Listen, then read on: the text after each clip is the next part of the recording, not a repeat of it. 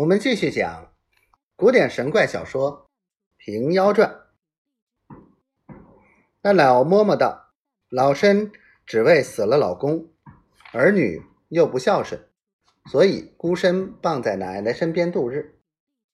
哪一世只求个好儿女足矣。”说罢，依旧将空箱锁上。婆子唤瘸儿拿着，送他出去上轿去了。瘸子锁了角门进了，已自晓得奶奶送得有银子，便热闹闹的要来买东买西。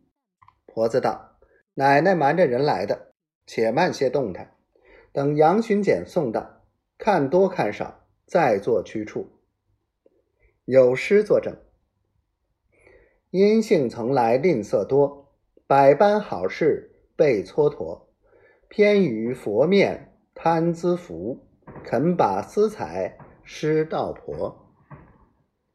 话说担子和尚见事事凑巧，心中欢喜，便要将二十四纸天书求圣姑译出讲释。婆子道：“今番我三人有一处修炼，你瞒不得我，我瞒不得你。这大纸上看字不甚方便，可将素纸钉成手掌。”大小本，贫道将唐音译出，贤弟细细誊写，书籍作用时便于翻阅。担子和尚道：“如此甚妙。且说笔墨纸砚何用多少？做一起买下。这小事今日先做下不妨。”婆子道：“每人好纸要四十九张，笔十支，墨五锭，小砚两个，朱砂三两。”三个人便要三倍。如今誊写小本，废纸也不多，再加纸五张，笔一支，墨一锭，足以够用。婆子在西园时，原有人送下些钱钞，把来叫担子和尚置办这事。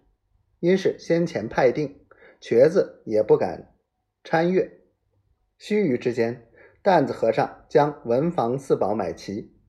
婆子取余纸五张裁破，每张裁作二十余页，除符形照样描写，其他文字俱将唐音译过，写成蝇头细字。担子和尚写一行，明白一行，快活一行。正是虽然未得神通时，不做三心两意人。